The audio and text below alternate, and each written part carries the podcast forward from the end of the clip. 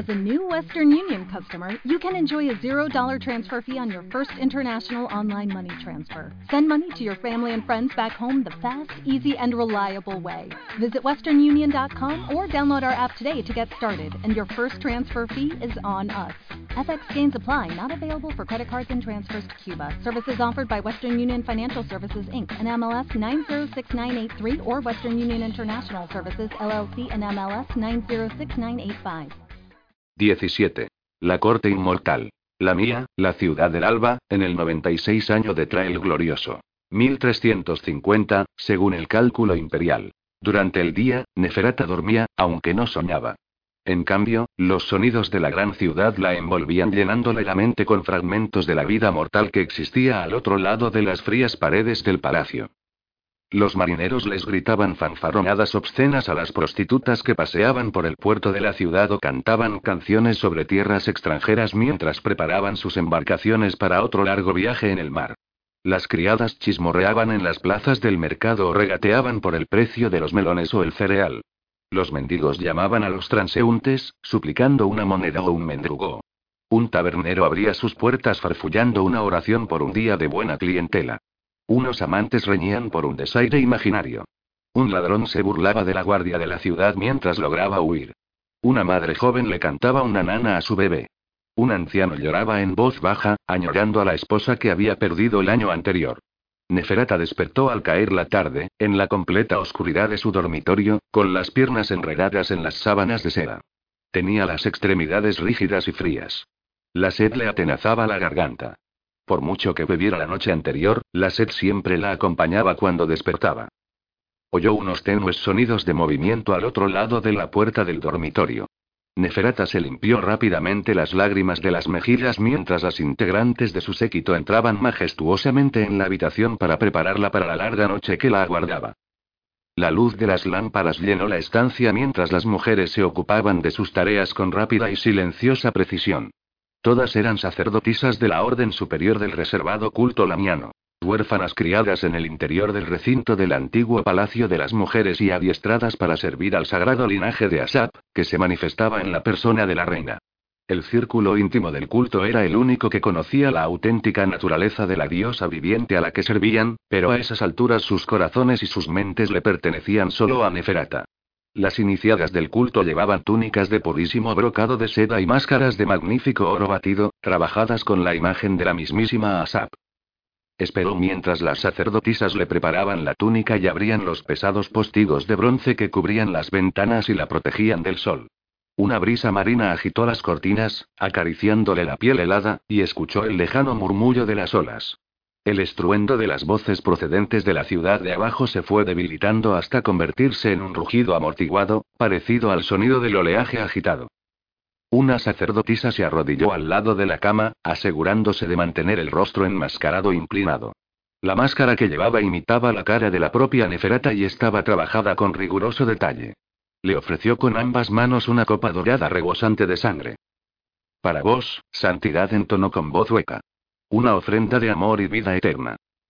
Neferata tomó la copa de manos de la sacerdotisa y la apretó contra el pecho, saboreando el calor.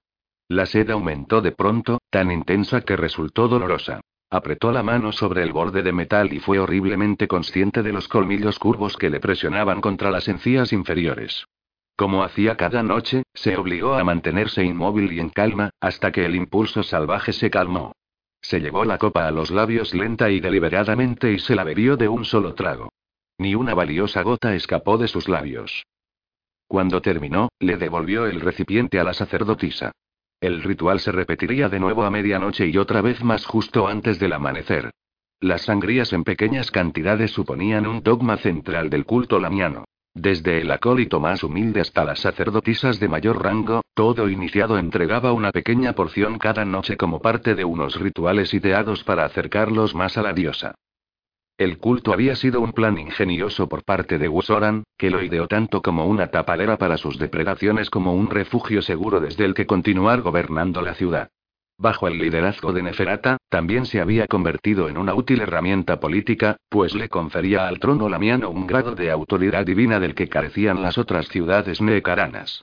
El culto contaba con un único y magnífico templo, en el que se había transformado el Palacio de las Mujeres durante los últimos días del reinado oficial de Neferata. El santuario interior del templo, un pequeño complejo de edificios por derecho propio, abarcaba los aposentos privados de Neferata y el antiguo jardín central del palacio, y todavía conservaba la opulencia de su antigua existencia. Los libros de Nagash se guardaban en un laboratorio arcano dentro del santuario, cuyas puertas permanecían selladas mediante cerraduras físicas y mágicas que solo Neferata y Wosoran juntos podían abrir. Unas fuerzas renovadas recorrieron las extremidades de Neferata y le proporcionaron cierto calor. Se levantó de la cama y extendió los brazos, permitiendo que las sacerdotisas la vistieran. La ataviaron con las vestiduras de una emperatriz. Una túnica de la mejor seda oriental, formada por capas color azafrán, carmesí y zafiro, y bordada con hilo de oro y plata, y centenares de perlas diminutas.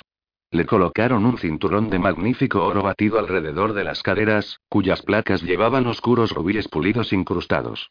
Unas manos hábiles le deslizaron valiosas pulseras en las muñecas y le abrocharon un collar hecho de pesados eslabones de oro alrededor del cuello. Cuando las sacerdotisas completaron el elaborado vestido, la condujeron al tocador y le ofrecieron asiento. Le colocaron zapatillas adornadas con piedras preciosas en los pies y le oscurecieron los ojos con col. Neferata mantuvo la mirada clavada en las ventanas abiertas todo el rato, escuchando el sonido del mar. El susurro regular de las profundidades le calmaba la mente como casi nada más podía. Mientras las sacerdotisas trabajaban, otra figura pálida entró sigilosamente en la habitación y se sentó con elegancia en el borde de la cama de Neferata. Era delgada y de rasgos delicados, como las muñecas de porcelana de la tierra donde había nacido, y tenía predilección por las elegantes túnicas de seda cortadas al estilo oriental. Llevaba el cabello negro azabache recogido detrás de la cabeza y lo sujetaba con horquillas doradas y una peineta de jade pulido. El peinado atraía la atención hacia su esbelto cuello y resaltaba su porte artificial y elegante. Todo en ella estaba cuidadosamente estudiado, desde los ángulos precisos que formaban sus manos mientras descansaron sobre su regazo, hasta la inclinación paciente y serena de su barbilla puntiaguda. Había sido cortesana en otro tiempo, la habían educado y adiestrado sin reparar en gastos desde la más tierna infancia para acompañar a príncipes y emperadores. Su función había sido calmar los apetitos más primitivos de hombres nobles y elevar la apariencia pública de estos con sus modales refinados. Había sido un adorno, como un pájaro cantor enjollado que se cernía alrededor de los hombros de los ricos y poderosos. En aquellos días, ni siquiera tenía un auténtico nombre. Su amo, el príncipe Xian, simplemente la conocía como orquídea blanca. Neferata la llamaba Naima, y en su corte no le faltaba nada. Las sacerdotisas concluyeron su labor y se retiraron tan silenciosamente como habían llegado. Cuando se marcharon, Naima se levantó de la cama y se acercó a su señora. Deslizó los dedos delgados por el largo cabello de Neferata, eliminando los enredos con destreza, y luego cogió un cepillo con el reverso de plata de la mesa. Gritasteis mientras dormíais, dijo Naima en voz baja, en la lengua extrañamente cadenciosa de las tierras de la seda, mientras pasaba el cepillo por el cabello de Neferata con movimientos largos y fluidos. Naima dormía en un lujoso dormitorio justo enfrente del de Neferata. Siglos atrás, cuando Neferata la había convencido de que tomara la copa envenenada, había mantenido a Naima lo más cerca posible de ella, a menudo encontrando consuelo en el abrazo de la antigua cortesana mientras dormía. Pero no duró. A medida que transcurría el tiempo, Neferata solo sentía la frialdad de los brazos de Naima, la quietud mortal de su cuerpo mientras dormía. No había consuelo en el abrazo de los muertos. El asunto la molestó. Quizá estaba soñando, repuso Neferata con frialdad. Incluso después de 200 años, el idioma de los orientales le resultaba extraño en la lengua. ¿Siempre me escuchas mientras duermo? A veces contestó Naima, haciendo caso omiso del tono crispado que reflejaba la voz de Neferata. Guardó silencio un rato mientras terminaba de cepillarle el pelo, y luego cogió un puñado de horquillas doradas. Mientras recogía el largo cabello de Neferata, comentó. Parecía que estuvierais llamando a un halcón. El cuerpo de Neferata no reveló nada. El dolor seguía siendo intenso, incluso ahora, como una aguja en el corazón.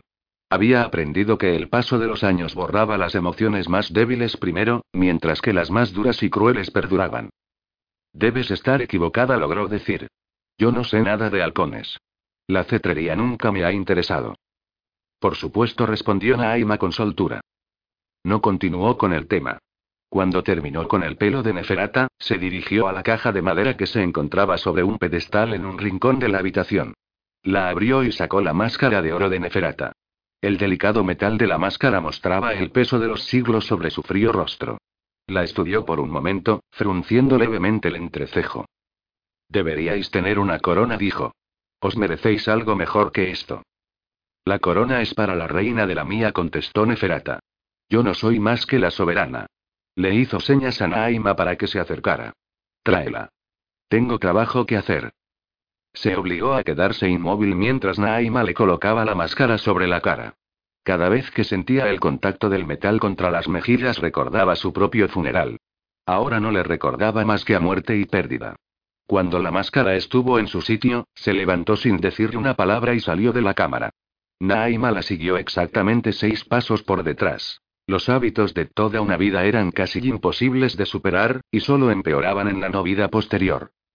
Los corredores del santuario interior estaban en calma como una tumba. Nunca había más de 300 acólitos e iniciados del culto al mismo tiempo, y el enorme tamaño del complejo del templo se los tragaba por completo. Neferata bajó en silencio por los pasillos poco iluminados, y luego cruzó la amplia extensión del antiguo jardín del palacio. Ahora los árboles y los altos helechos crecían silvestres y descuidados, y gran parte de las flores poco comunes se habían secado sin el cuidado de los jardineros. Los murciélagos daban vueltas en lo alto, moviéndose a toda velocidad y danzando a la luz de la luna. Neferata oyó sus chillidos extraños y casi lastimeros, como hacía cada noche, y se preguntó a quién o qué estaban llamando.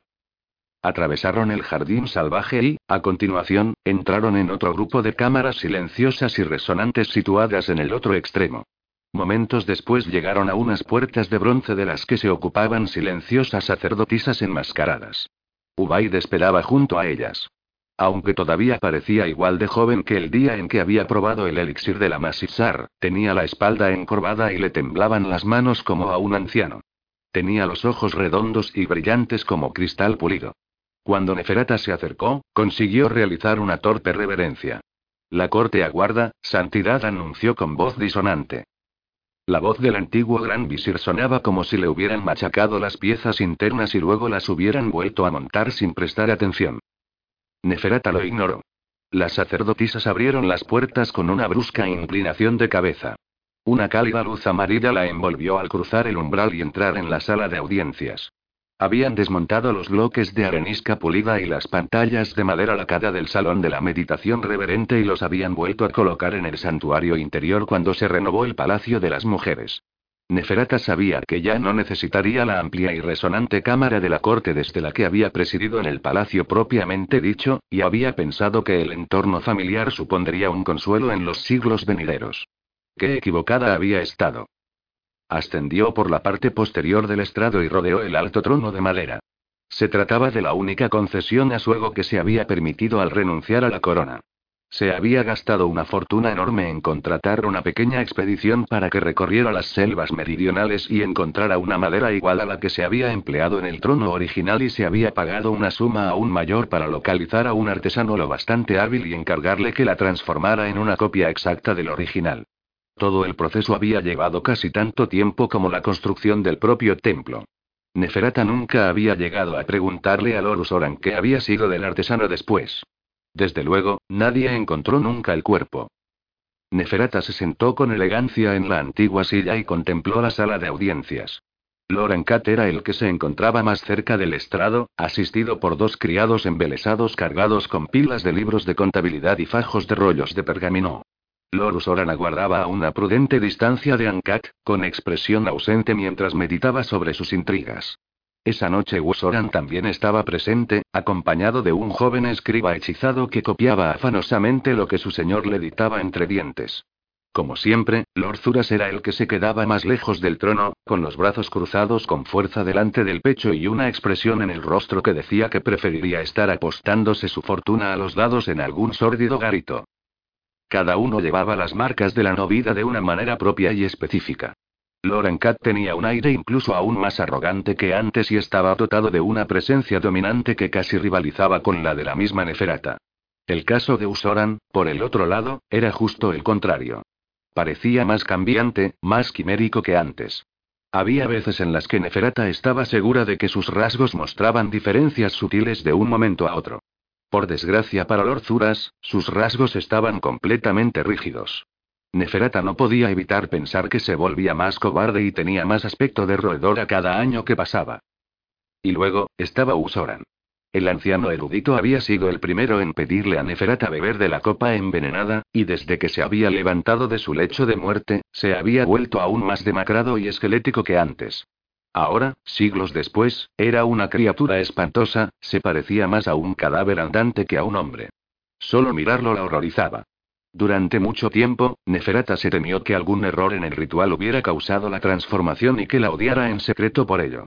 Pero Lord Usoran insistía en que en realidad Usoran estaba satisfecho con lo que se había convertido.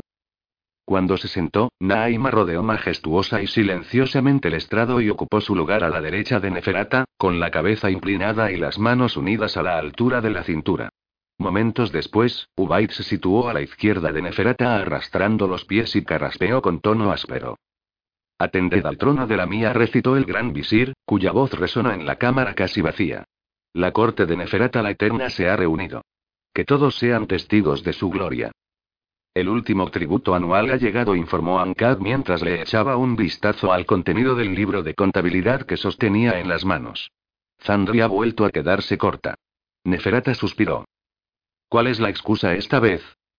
Ankad se encogió de hombros. Piratas, por supuesto. Han reducido las ganancias del comercio de esclavos casi un tercio, según ellos.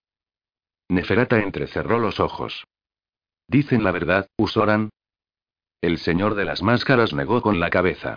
Ahora su red de espías se extendía de un extremo a otro de Negara.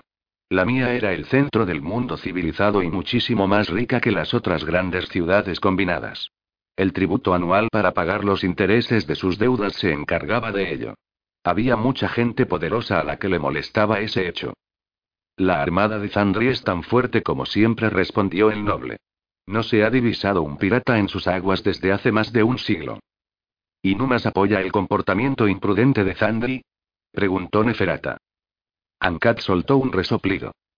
Teniendo en cuenta cuánto les estamos pagando por el cereal, más vale que no.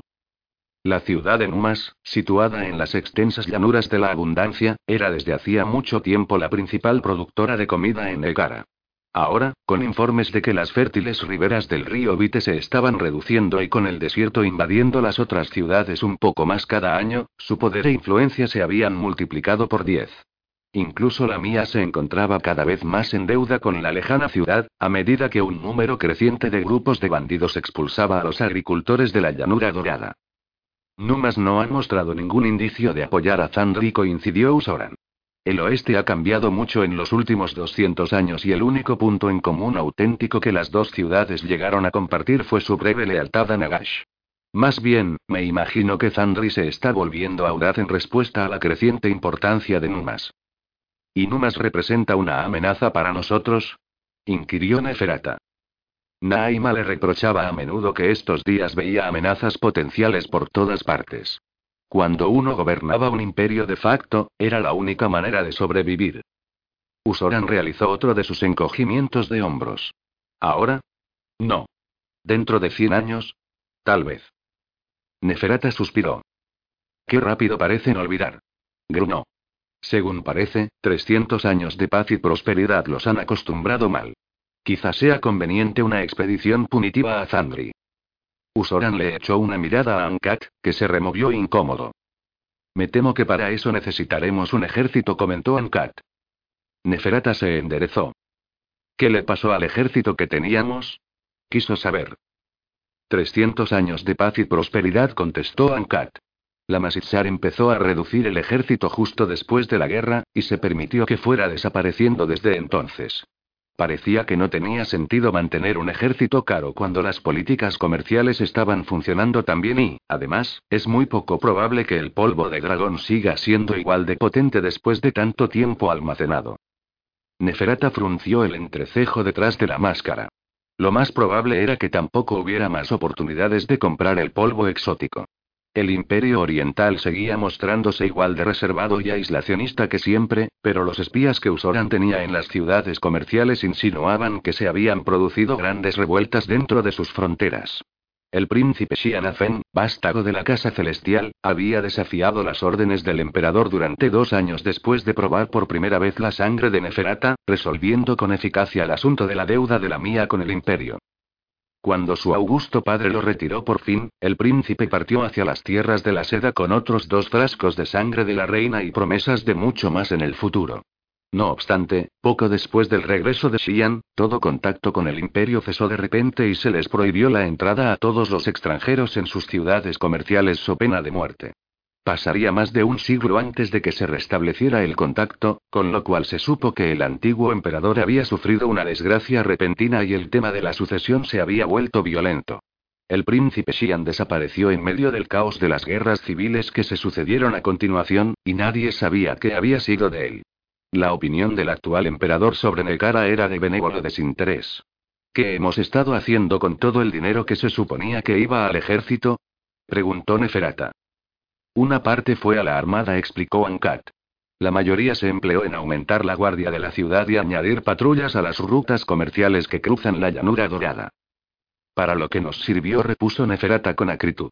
No me extraña que Zandri se permita retener parte de su tributo. Señaló Ankat. Esa política cambia ahora. ¿Cuánto se tardaría en reclutar un nuevo ejército y adiestrarlo? Ankat parpadeó. No estoy seguro, admitió. Creo recordar que vuestro padre tardó décadas y... Eso fue porque estaba negociando con los malditos orientales, lo interrumpió Neferata, y luego le dirigió una mirada culpable a Nahaima. Aborash podría decírnoslo, respondió Ankat. Si estuviera aquí, claro. Neferata miró a Usoran. ¿Y Aborash? preguntó. ¿Alguna noticia? El señor de las máscaras se encogió de nuevo de hombros. Hay rumores de que lo vieron en Rasetra el año pasado, dijo. Lo último que supe a ciencia cierta fue que se dirigía a las selvas, pero ya han pasado 20 años. Bien podría estar muerto. Aborash había sido el último miembro del conciliábulo en aceptar la copa envenenada. Más de una década después incluso que Nahaima. Tras presenciar la transformación voluntaria del resto del conciliábulo de Neferata, no quiso formar parte de una existencia que le impediría luchar en el campo de batalla. Él creía que más de 150 años de leal servicio al trono bastaban para garantizar que nunca traicionaría al conciliábulo, pero Neferata no estaba convencida. Al final, la reina perdió la paciencia. Cuando Aborash vino al palacio para recibir el elixir de manos de la reina, ésta le dio en su lugar la copa envenenada. Se había puesto furioso al despertar como inmortal y se había negado a aceptar en qué se había convertido. Aunque parecía mentira, había rechazado su sed durante muchas noches, como si se tratara de una enfermedad que se pudiera vencer. Hasta el punto que Neferata había empezado a pensar que el poderoso guerrero podría llegar a consumirse. Pero entonces, en una noche sin luna, Aborash sucumbió. Para cuando el sol volvió a salir, doce personas, hombres, mujeres e incluso un niño pequeño habían sido asesinadas por toda la ciudad. Ankat y Usoran habían registrado la ciudad buscando a Aborash la noche siguiente, pero no encontraron al paladín por ninguna parte. Había huido de la ciudad y nadie en la mía lo había visto desde entonces. Aborash no está muerto, aseguró Neferata. No hay nada en las selvas meridionales, ni en ninguna otra parte, capaz de matarlo. Imagino que volveremos a verlo cuando lo descubra por sí mismo. Dirigió la mirada hacia Ankat. Mientras tanto, señor, necesitamos un ejército. Ankat hizo una reverencia. Informaré a la reina de la nueva política inmediatamente. Un grupo de sacerdotisas entró con sigilo en la cámara, portando copas para saciar la sed de la corte. Medianoche ya. Llevaban seis horas tratando asuntos de Estado. La idea la sorprendió y consternó. Neferata aceptó la primera copa, se la bebió rápidamente y luego observó beber a los otros. Sabía que la transformación afectaba a cada uno de ellos de manera diferente. Todos manejaban la sed a su manera, y eso se reflejaba en el modo en que se alimentaban. Ankat cogió la copa que le ofrecieron, estudió sus profundidades, y después se la bebió despacio, como si fuera vino. Lorus Oran tomó su copa de un modo casi ausente, con su mente meditabunda distraída en una intriga u otra. Se bebió la sangre a tragos rápidos. Para él era combustible, y nada más. Zuras miró su copa con temor, pero la aceptó con una mueca y se la bebió de un solo trago. Naima recibió la suya con una calma estudiada, como con todo lo que hacía, y se la bebió sin interés ni emoción evidentes. Usoran sacudió la cabeza de manera cortante, rechazando la copa como hacía siempre. A Neferata le asombraban sus apetitos y cómo se las arreglaba para satisfacerlos. En cuanto las sacerdotisas se retiraron, Neferata suspiró. ¿Hay algo más que tratar? Ankat y Usoran consultaron sus notas. Más informes en Numas de avistamientos de nubes extrañas sobre las montañas al este, respondió Usoran. El rey Amo se está pensando en enviar una expedición a averiguar el origen. Para lo que le va a servir, comentó Neferata. ¿Algo más? Para su sorpresa, Usoran habló. Yo tengo una petición, dijo. Adelante. El anciano erudito alzó el mentón, en un gesto casi desafiante. Me gustaría tener acceso a los libros de Nagash un tiempo, explicó. Quiero emprender un nuevo campo de investigación. ¿Y cuál sería? inquirió Neferata, aunque sospechaba de qué podría tratarse. Un aspecto de la nigromancia empezó Usoran. Ya hemos hablado de eso, gruñó Neferata. Muchas, muchas veces sí. No se trata de despertar a los muertos, agregó Usoran. Eso no. Lo que a mí me interesa es despertar espíritus y comunicarme con ellos. Si recuerdo bien, Nagash hizo algunas anotaciones referentes a círculos de llamada en uno de sus libros. Neferata lo pensó.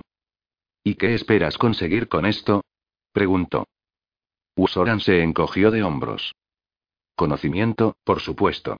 ¿Qué más? Su primer instinto fue negarse, pero sabía que Usoran le preguntaría por sus razones y no tenía ninguna.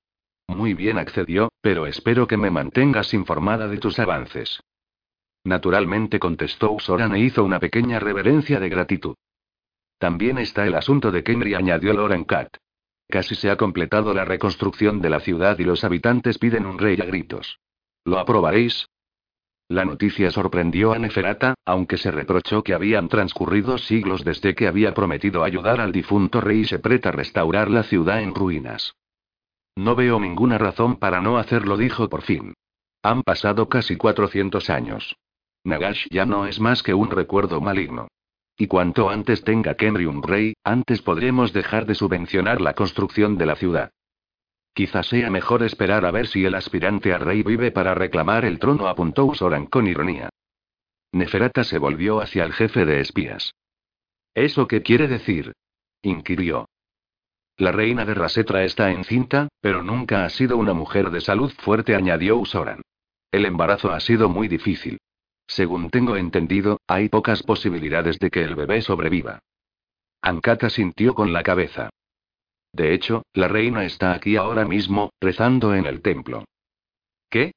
exclamó Neferata mientras se enderezaba en el trono.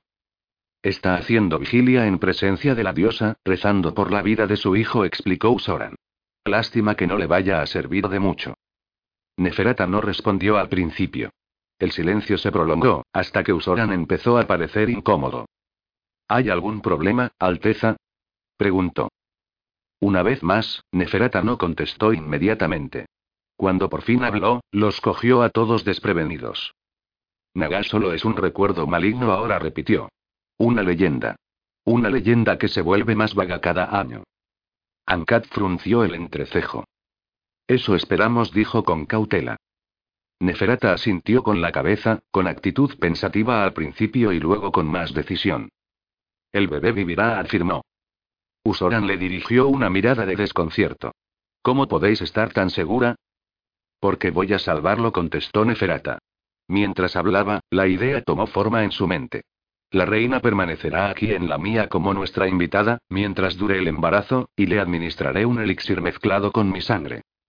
La noticia dejó atónito al conciliábulo. Ankat y Usoran parecían visiblemente alterados.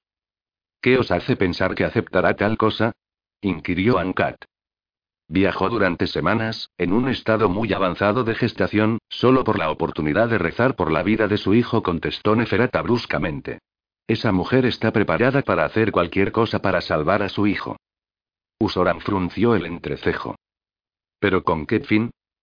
Cuando el niño nazca, se quedará aquí hasta que alcance la mayoría de edad, anunció Neferata. Ya va siendo hora de que los herederos a los tronos de las grandes ciudades vengan a la mía a educarse. El jefe de espías la miró boquiabierto. Rehenes. Estáis hablando de rehenes. En absoluto repuso Neferata. Estoy hablando de forjar el futuro de toda Negara. Pensad en ello. Y si, dentro de cien años, gobernáramos un imperio que se extendiera desde aquí hasta Zandri y lo hiciéramos abiertamente, las otras ciudades nunca lo tolerarían. Exclamó Ankat. Lo harían si los reyes nos apoyaran, y pronto lo harán, replicó Neferata. Hemos vivido bajo la sombra de Nagash demasiado tiempo. Estoy cansada de esconderme. Después de todo lo que he hecho, todo lo que he sacrificado, lo único que he conseguido es cambiar una prisión por otra. Apretó los puños. Nunca más. ¿Me oís? Nunca más. Neferata se levantó del trono. Dadle instrucciones a la reina de que prepare la citación para las otras ciudades, ordenó. Yo hablaré con la reina de Rasetra personalmente. Quiero a los primeros niños aquí antes de que termine el próximo año. Ofrecerles reducir su tributo anual si es necesario. ¿Y si se niegan? planteó Usoran. No lo harán, en cuanto oigamos cómo el templo salvó al futuro rey de Kemri, dijo Neferata. Les demostraremos que no somos los hijos de Nagash. Somos algo completamente diferentes. Con el tiempo, puede ser que incluso nos veneren como a dioses. Las posibilidades se arremolinaban en la mente de Neferata mientras abandonaba la sala de audiencias, dejándolos mudos de asombro. Naima la siguió, perdiendo por una vez la compostura y corriendo detrás de su señora. ¿Los habéis asustado? le susurró al oído a Neferata mientras atravesaban rápidamente los oscuros pasillos del santuario interior.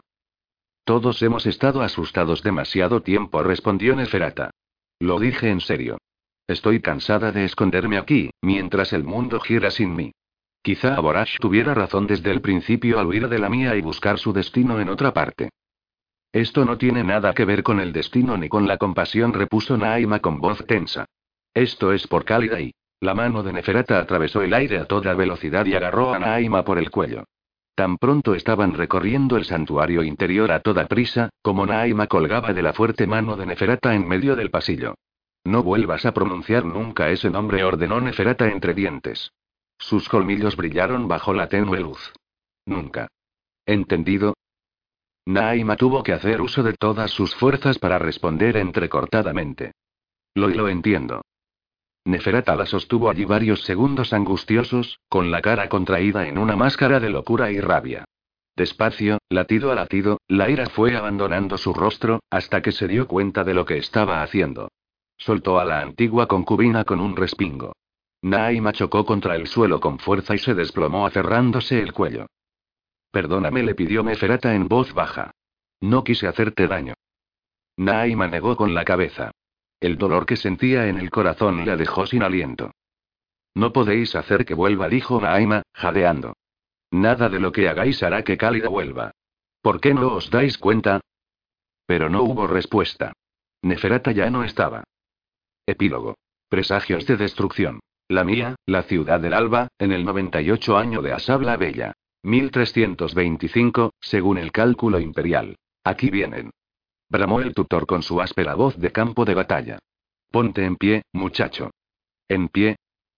Cuatro hombres con armaduras de escamas de bronce cogieron sus armas y atravesaron el terreno de entrenamiento a la carga, levantando nubes de arena con sus pies calzados con sandalias mientras convergían en su presa. El sol de primeras horas de la mañana caía en ángulo sobre el patio, dejando todavía gran parte del terreno sumido en profundas sombras, salvo donde yacía el joven Alcadichar. El pupilo de Atsur estaba tendido de espaldas sobre la arena rocosa, medio cubierto por un carro de guerra volcado.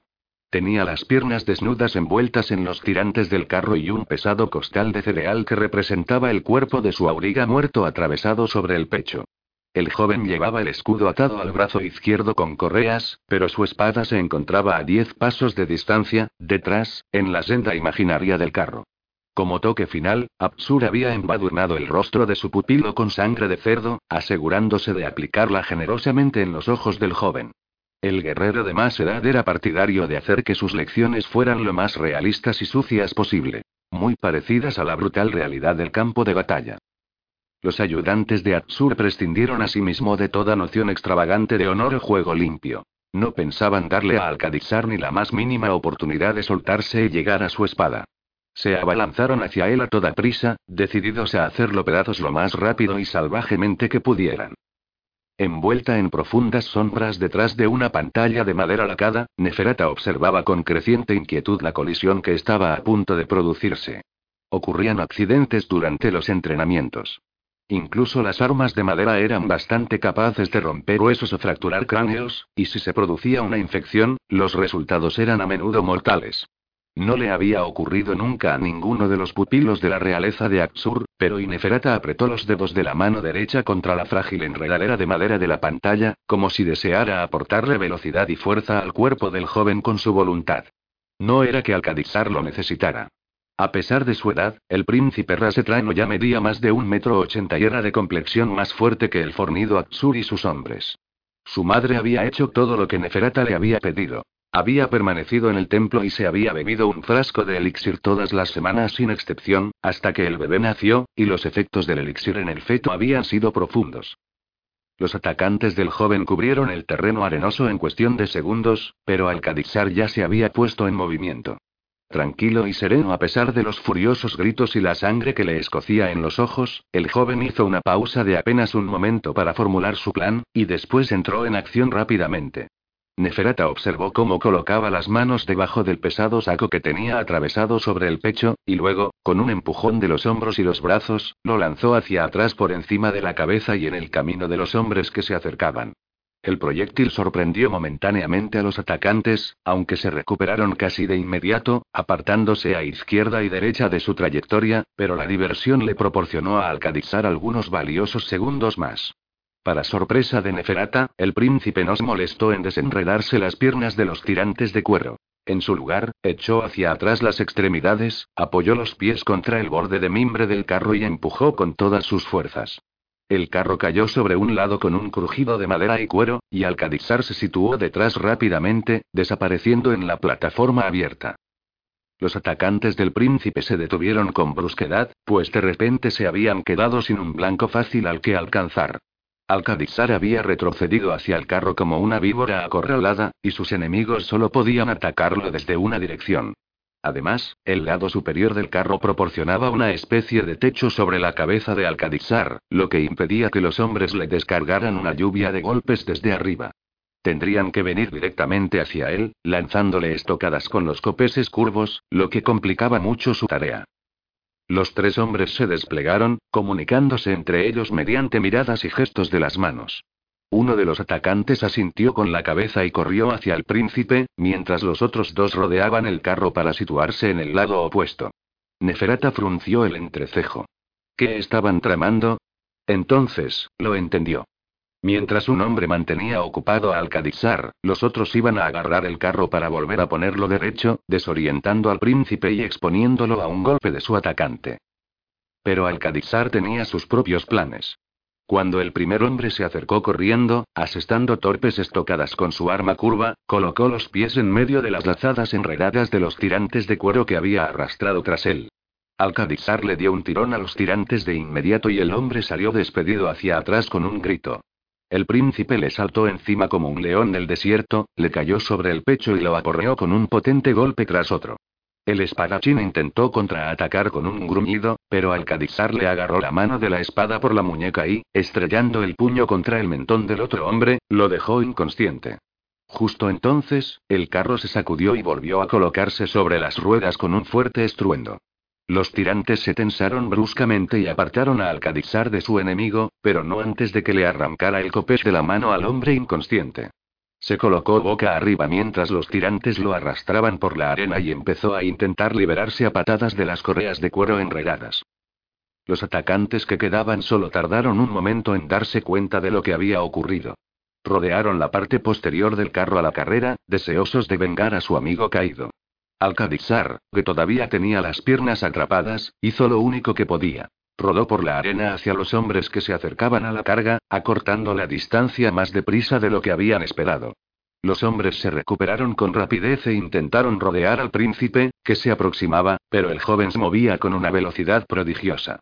Su copés de madera hendió el aire, efectuando un amago bajo hacia la pantorrilla de uno de los hombres, ascendió bruscamente y lo golpeó en la entrepierna.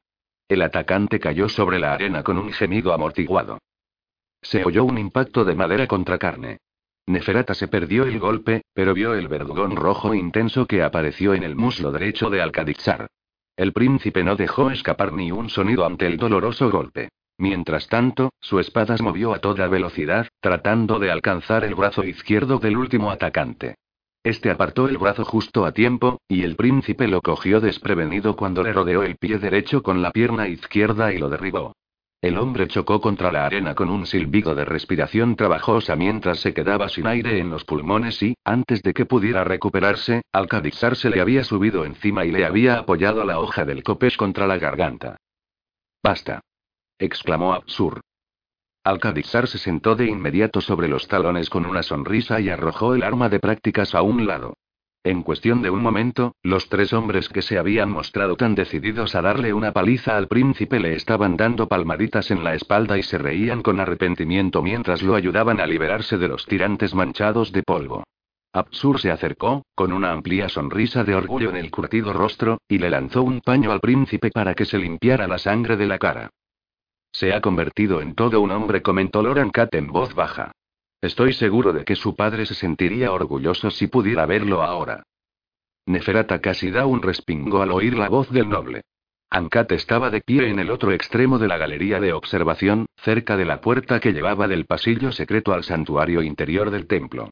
El noble procuraba mantenerse completamente en la sombra. Aún así, era evidente que la simple proximidad de la luz del sol lo hacía sentir incómodo. Loran lo saludó Neferata con soltura. No he oído que te acercaras. En otro tiempo, Naima la habría avisado, pero últimamente veía poco a la antigua concubina. Esta no se mostraba muy sociable y pasaba las tardes en el jardín silvestre o enfrascada en los libros de las bibliotecas del templo. Neferata se había sentido ofendida al principio, pero luego el nacimiento de Alcadixar la había mantenido absorta, y después de un tiempo, ya no había extrañado en absoluto la presencia de Naima. Perdonadme si os he asustado, dijo Ankat con una sonrisa amarga. Seguramente teníais puesta toda vuestra atención en el joven príncipe. Neferata no pudo evitar dirigirle una mirada de orgullo al príncipe. El joven se encontraba junto a Atsur, al que superaba en altura en más de una cabeza, y escuchaba con expresión concentrada la valoración del combate del fornido guerrero. Incluso cubierto de polvo y embadurnado con rastros de sangre, su rostro era apuesto y refinado, con una barbilla cuadrada, pómulos fuertes y una nariz afilada. Alcadizar tenía el cabello negro y unos ojos oscuros e intensos que compensaba con una brillante sonrisa que desarmaba. Es una maravilla, admitió Neferata. Un auténtico príncipe. Un día, tendrá el mundo a su alcance. Desde luego, se le había dado la mejor educación de toda la región. Alcadixar y los otros hijos de la realeza que vivían en la corte lamiana se los agasajaba con lo mejor de todo. A los reyes de las otras grandes ciudades podría molestarles enviar a sus hijos para que los criaran en una corte extranjera, pero no podían decir que a sus hijos e hijas no se los estuviera tratando igual de bien o, en la mayoría de los casos, mejor que en casa. Ankat estudió a Neferata atentamente. Ese día está cerca, dijo. Han llegado cartas de Rasetra. El rey dice que es hora de que Alcadixar asuma sus funciones como rey de Kebri. ¿Ahora? Tonterías. exclamó Neferata. Solo tiene 25 años. Su padre se convirtió en rey de Rasetra a esa edad, señaló Ankat. La gente ya no vive tantos años como nuestros padres. Él lo hará, aseguró Neferata. Míralo. Mira lo que ha hecho el elixir. Él vivirá hasta los 120 años, quizá más. Ankat se encogió de hombros. Tal vez, Alteza. No obstante, ha llegado a la edad en la que debería ser rey por derecho propio. Neferata se volvió otra vez hacia el campo de prácticas. Alcadixar se estaba alejando mientras seguía hablando con sus tutores y se limpiaba el abundante polvo de los hombros desnudos. Su sonrisa resultaba deslumbrante contra la piel morena. Ubaira guardaba al borde del campo con ropa limpia para el príncipe. Por orden de Neferata, el antiguo gran visir había sido el sirviente personal de Alcadixar desde la infancia, lo que le había permitido tener al muchacho vigilado constantemente. En apariencia, el magnetismo del joven príncipe había cautivado incluso a Ubaid. En presencia de Alcadixar, este parecía recuperar una parte de su antiguo aplomo y presencia de ánimo. No repuso Neferata, negando con la cabeza. Todavía no está preparado. Diles a los rasetranos que no pueden tenerlo. Ankat parpadeó. Les pertenece y. Me pertenece a mí, dijo Neferata entre dientes. De no ser por mí, habría muerto en el útero. Yo lo convertí en lo que es hoy, y digo que aún no he terminado con él. Toda la fuerza de su voluntad golpeó a Ankat como un vendaval. El noble vaciló visiblemente bajo la mirada de Neferata. Esto es peligroso, Alteza logró decir Ankat. A los otros reyes ya les sienta mal enviar a sus hijos a vivir aquí como rehenes. Negarse a devolver al Cadixar tendrá repercusiones. Neferata miró a Ankat, entrecerrando los ojos. Echó los labios ligeramente hacia atrás, mostrando los colmillos. ¿Me estás amenazando? Ankat se irritó. Solo estoy señalando los riesgos de vuestro y, apego por el joven príncipe contestó. Supone un peligro para todos nosotros. No dijo Neferata. Ahí es donde te equivocas. Alcadizar es el futuro. A través de él, reharemos toda Negara a nuestra imagen, y la gobernaremos hasta el fin de los tiempos. El campo de prácticas ya estaba vacío. Neferata recorrió rápidamente la galería, rozando al atónito Ankat al pasar. Diles a los rasetranos lo que sea necesario, le ordenó mientras pasaba a su lado. Kenry tendrá un rey cuando yo diga que es el momento, y no antes. Un humo acre flotaba a modo de una densa nube azul sobre el círculo ritual en el santuario arcano del templo. Los braseros de incienso todavía ardían después del trabajo de la larga noche, mezclándose con el humo de las velas y los vapores arcanos que, según Usoran había aprendido, eran eficaces a la hora de llamar a los espíritus. A lo largo de los últimos 25 años, había convocado a incontables espíritus procedentes del inhóspito yermo situado al otro lado del umbral de la muerte, hasta que ahora se consideraba un maestro en ese arte. Y sin embargo, su objetivo final permanecía obstinadamente fuera de su alcance. Solo pensarlo lo irritaba. Usoran nunca había sido un hombre fuerte, pero opinaba que solo un hombre en toda Negara se había podido comparar alguna vez con él en asuntos de intelecto. No estaba acostumbrado a la idea del fracaso cuando se trataba de sus estudios. Un escriba de mirada vidriosa se acercó a él arrastrando los pies y le ofreció la transcripción del ritual de la tarde. Usoran le arrancó el papiro de la mano al esclavo y lo comparó con las invocaciones que Nagash había escrito en el libro amarillento que permanecía abierto sobre la mesa delante de él. Echó los labios hacia atrás soltando un gruñido ante el atroz trabajo del escriba. Los esclavos eran unos ayudantes malísimos a menos que se les aplicara una ligerísima presión en las mentes, pero Usoran no tenía paciencia para esas tonterías. Él habría preferido la mano firme e incansable de un sirviente esqueleto, y una vez más maldijo el mandato de Neferata que prohibía tales creaciones. Neferata no era mucho mejor que su marido muerto. Ambiciosa, pero demasiado apocada para utilizar el enorme poder del que disponían. Los libros específicos que regulaban la creación de los no muertos estaban guardados bajo llave en otra cripta, junto con las notas de Arkan sobre el ritual de transformación que había usado con Neferata. Allí permanecerían hasta el fin de los tiempos, si permitían que Neferata se saliera con la suya. Bruja estúpida e ilusa. Dijo entre dientes mientras alisaba el papiro junto a la antigua página y cogía un pincel. Por lo que veo, el trabajo de la tarde no fue bien. Usoran se dio media vuelta rápidamente y apretó las manos formando garras. Echó hacia atrás los labios sin carne dejando ver unos colmillos largos parecidos a agujas. No reconoció los rasgos insulsos del hombre que se encontraba justo en la entrada del santuario, pero conocía la voz perfectamente. Usoran. exclamó. ¿Cómo has entrado? Lord Usoran le dirigió una sonrisa fantasmagórica al esquelético Usoran. La puerta se abrió hace mucho tiempo, contestó. De hecho, lo pediste ni seas impertinente. Repuso Usoran con brusquedad. No se te permite estar aquí. Si Neferata se enterase y... La sonrisa de Usoran se volvió fría. Si se enterase de que he estado aquí, sin duda, se enfadaría. Lo reconozco. Pero eso no sería nada comparado con lo furiosa que se pondría si supiera lo que te traes de verdad entre manos. La ira de Usoran se desvaneció en un instante. ¿De qué estás hablando? Preguntó, repentinamente cauteloso. Usoran suspiró. Llevas un cuarto de siglo convocando y atando espíritus. ¿Pretendes decirme que todavía no has descifrado cómo hacerlo? Por supuesto que no. Soltó Usoran. Dominé el arte de convocarlos hace años.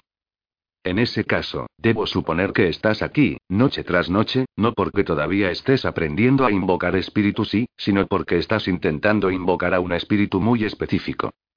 Usoran se maldijo por idiota. Usoran lo había conducido directamente a la trampa, y él no lo había visto venir. Fingió una expresión desdeñosa con la esperanza de que ocultara su inquietud. ¿Y qué? ¿Piensas que a Neferata le importaría que estuviera convocando a un espíritu en particular? Oh, sí. Aseguró Usoran. Desde luego que le importaría y si el espíritu en cuestión fuera Nagash. Usoran se quedó inmóvil. ¿Cómo lo había descubierto? Durante un disparatado instante, se preguntó si sería capaz de matar a Usoran y deshacerse del cuerpo.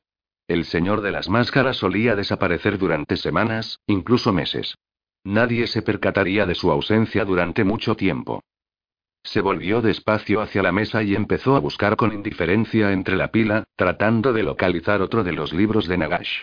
Contenía hechizos ofensivos que convertirían a Usoran en una cáscara ennegrecida en segundos. ¿Cómo lo averiguaste? inquirió Usoran, esperando mantener a Usoran distraído. El noble soltó un resoplido. Mi trabajo es saber cosas, respondió con toda tranquilidad. Lo que no entiendo es por qué. ¿Por qué? exclamó Usoran. Porque deberíamos haber aplastado a las otras ciudades hace mucho tiempo y haber levantado un nuevo imperio sobre sus huesos. Tenemos el mundo entero a nuestro alcance, y sin embargo, Neferata se conforma con esconderse detrás de sus descendientes y gobernar una ciudad de mercaderes. Puede ser que antes tuviera actitudes, pero matar a esa idiota de Cálida le hizo perder el valor. Agitó la mano con gesto desdeñoso. Fíjate en esa estupidez con el chico rasetrano. Pura idiotez. ¿Y en qué nos ayudará convocar al espíritu de Nagash? Usoran se volvió rápidamente hacia Usoran, olvidando el libro de hechizos. Piensa en los conocimientos que poseía. Él era el único hombre en el mundo al que habría llamado mi igual. Hasta el día de hoy maldigo al destino por haber nacido demasiado tarde para viajar a Kemri y servirle. Extendió las manos para abarcar toda la habitación y sus estantes llenos de libros arcanos. Con los conocimientos de los que dispongo, podría atar incluso a un espíritu tan poderoso como el suyo para que me sirviera. Su sonrisa fue igual que la de una calavera. Y entonces, el mundo cambiaría de verdad, Lord Usoran. Puedes estar seguro de eso. Usoran guardó silencio un momento mientras observaba a Usoran de manera inescrutable con sus ojos anodinos. Llevas con esto un cuarto de siglo, dijo por fin. ¿Por qué no has podido convocarlo todavía? A Usoran se le atragantó la respuesta. Tuvo que emplear gran fuerza de voluntad para contestar. No lo sé, admitió. ¿Cómo es eso posible? preguntó Usoran. Usoran se volvió de nuevo hacia el libro. Es fácil convocar a un espíritu en general, explicó mientras buscaba entre las páginas una vez más. La violación del pacto con los dioses tuvo como resultado que un número incontable de almas muertas quedarán atrapadas entre el mundo de los vivos y las tierras de los muertos. Vagan en una especie de yermo entre los dos, desesperadas por alcanzar el descanso eterno. De pronto, encontró la página que estaba buscando. Entrecerró los ojos y leyó el conjuro rápidamente. Invocar a un espíritu concreto supone un reto mayor, continuó con aire distraído. Siguió con los dedos la escritura nigromántica que cubría la frágil página. Hay que contar con un medio de concentrar el hechizo en ese espíritu en particular. ¿No puedes llamar simplemente al espíritu por su nombre? sugirió Usoran. Usoran se detuvo. Siempre había considerado al señor de las máscaras un diletante. Quizá había más en él de lo que se veía a simple vista. Yo me imaginé lo mismo al principio, añadió, pero el nombre no proporciona una conexión lo bastante fuerte o los rituales con los que tengo que trabajar no son todo lo eficaces que se necesita. Muy bien, dijo Usoran. Solo por poner un ejemplo, ¿qué proporcionaría una conexión más fuerte con el espíritu? Usoran se rió con amargura. Un trozo de su cuerpo bastaría. A falta de eso, quizá un trozo de un pariente cercano, como su padre. O su hermano, Usoran hizo una pausa. Se volvió despacio para mirar al señor de las máscaras. El hermano de Nagash está sepultado en una cripta en las afueras de Kemri, dijo Usoran. El señor de las máscaras sonrió y se encogió de hombros de pronto. Eso no es un obstáculo tan grande como se podría pensar. Ahora contaba con toda la atención de Usoran. ¿Podrías hacerlo? Si pongo la cantidad adecuada de oro en las manos apropiadas y sí, es posible. ¿Se trataba de una trampa? Usoran no podía estar seguro. La tentación batallaba con su instinto de conservación. Al final, llegó a la conclusión de que Usoran ya tenía más que suficiente para involucrar a Neferata. No necesitaba nada más en particular. ¿Por qué lo harías? Quiso saber Usoran. El señor de las máscaras se encogió otra vez de hombros. Su expresión era ilegible. Tal y como están las cosas ahora mismo, todos somos rehenes del destino, contestó. Neferata se ha asegurado de que nuestra suerte esté ligada de manera inextricable a la suya. No podemos permitir que siga así. Debemos encontrar un modo de nivelar las cosas antes de que este asunto con el joven Alcadizar nos arrastre a todos a la muerte. Miró atentamente a Usoran. Tú simplemente asegúrate de que cuentas con los medios para controlar a lo que invoques, hechicero, o Neferata podría resultar el menor de nuestros problemas. Nagasizar, en el 98 año de Trael Glorioso. 1325, según el cálculo imperial. Al principio, los hijos de la Gran Cornuda respondieron con prontitud a los informes de que había piedra divina enterrada bajo la gran montaña.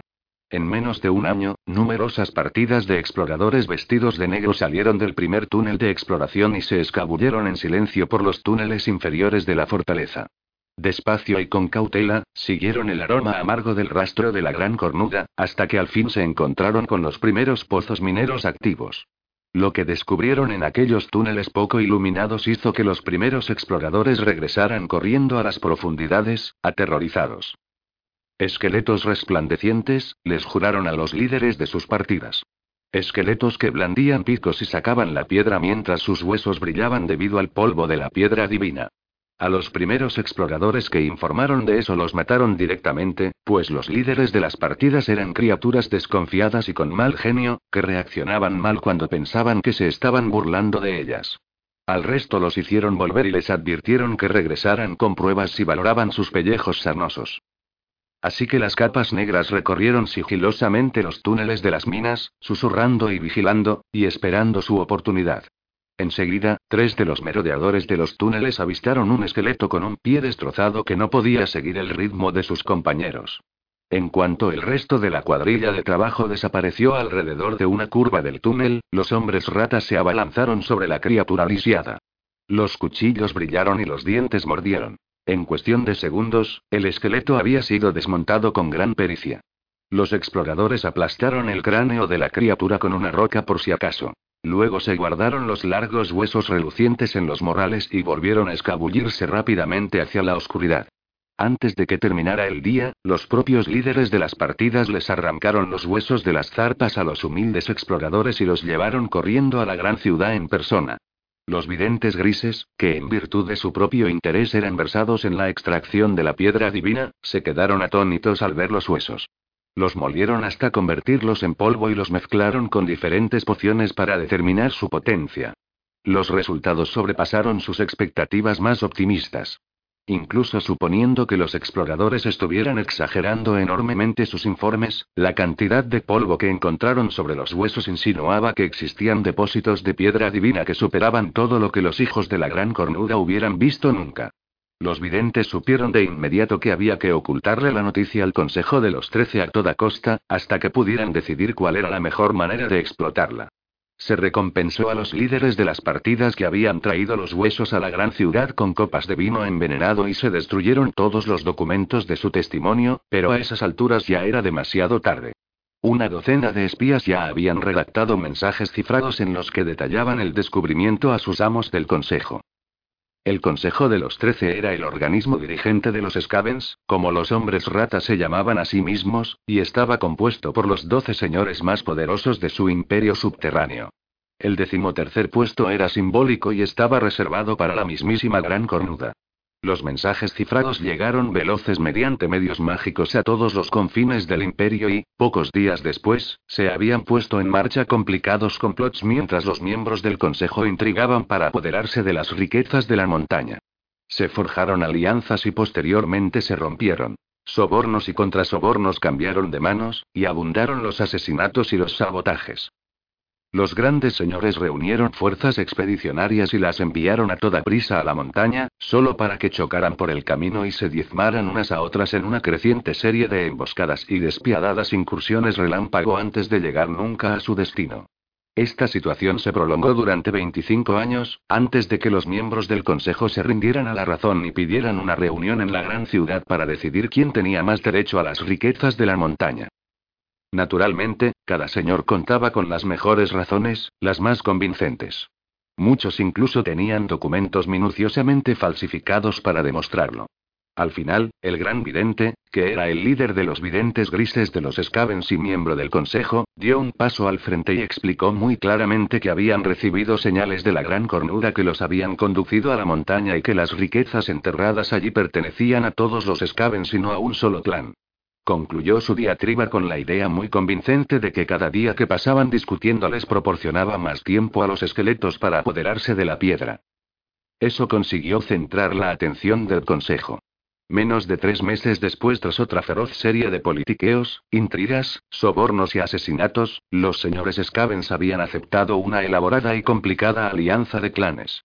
Se reunió otra fuerza expedicionaria, esa vez compuesta de guerreros de todos los grandes clanes y sus vasallos, y se designó a un caudillo que respondería, en última instancia, ante el Consejo en su totalidad.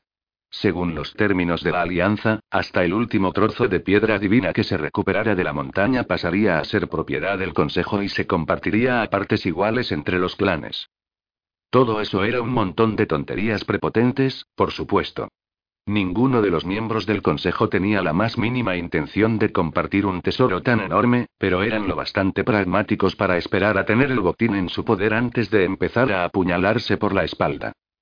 La impresionante fuerza expedicionaria partió de la gran ciudad con gran ostentación y el consejo instó a Lore el caudillo al mando de la fuerza, a que regresara con sus tesoros lo más rápidamente posible. El tamaño de la fuerza era enorme. Contingentes iguales procedentes de cada uno de los clanes principales la convertían en el ejército más grande de su clase en la historia de la raza Skaven. Con una fuerza tan poderosa a las órdenes de Lore los miembros del Consejo tenían la certeza de que apenas tardarían más de un mes en completar el saqueo de la gran montaña. Cuando Lore llegó por fin a las profundidades de la imponente fortaleza de Nagash, lo recibió una pequeña colonia de exploradores que habían trazado el mapa de gran parte de los túneles inferiores de la montaña y las rutas hasta todos y cada uno de los pozos. El número de pozos y las estimaciones de piedra divina que sacaban de ellos cada día dejaron estupefacto a Lorecrit. Las riquezas enterradas dentro de la montaña superaban ampliamente sus sueños más avariciosos. Tardarían meses en transportarlo todo a la gran ciudad y, quizá incluso años. El tesoro lo tentó con ambiciones febriles. Se imaginó conquistando la gran montaña y reclamándola para sí mismo, gobernando desde las profundidades como uno de los grandes señores que formaban parte del consejo. Había numerosos precedentes de este tipo de cosas en el pasado de su raza. Pero la composición del ejército hacía que tal ambición resultara casi imposible. Podía contar con las ratas de su propio clan, y eso solo mientras pudiera hacer que les compensara, pero las otras se volverían contra él en un instante. El consejo había sido muy astuto a la hora de crear la fuerza expedicionaria, asegurándose de que no los engañarían y les quitarían el tesoro. Ekrik maldijo enérgicamente sus maquinadores y negros corazones. Por lo menos la victoria sería rápida e indudable. Sus exploradores le aseguraron que solo había unos cuantos miles de esqueletos trabajando en las minas, y ni uno solo tenía ninguna posibilidad contra una partida de leales ratas de clan. La fuerza de Lorecrit constaba de casi 50.000 ratas, sin contar la multitud de esclavos prescindibles a los que podría emplear para debilitar cualquier resistencia seria. Aplastarían a los esqueletos, despejarían los túneles, luego se abrirían paso hasta los niveles inferiores y verían a dónde estaban llevando toda aquella valiosa piedra. Nada se interpondría en su camino. Los obsequios de la gran cornuda les pertenecían a los Scavens, y solo a ellos. What if you could have a career where the opportunities are as vast as our nation, where it's not about mission statements, but a shared mission? At U.S. Customs and Border Protection, we go beyond to protect more than borders, from ship to shore, air to ground, cities to local communities. CBP agents and officers are keeping people safe. Join U.S. Customs and Border Protection and go beyond for something far greater than yourself. Learn more at cbp.gov/careers.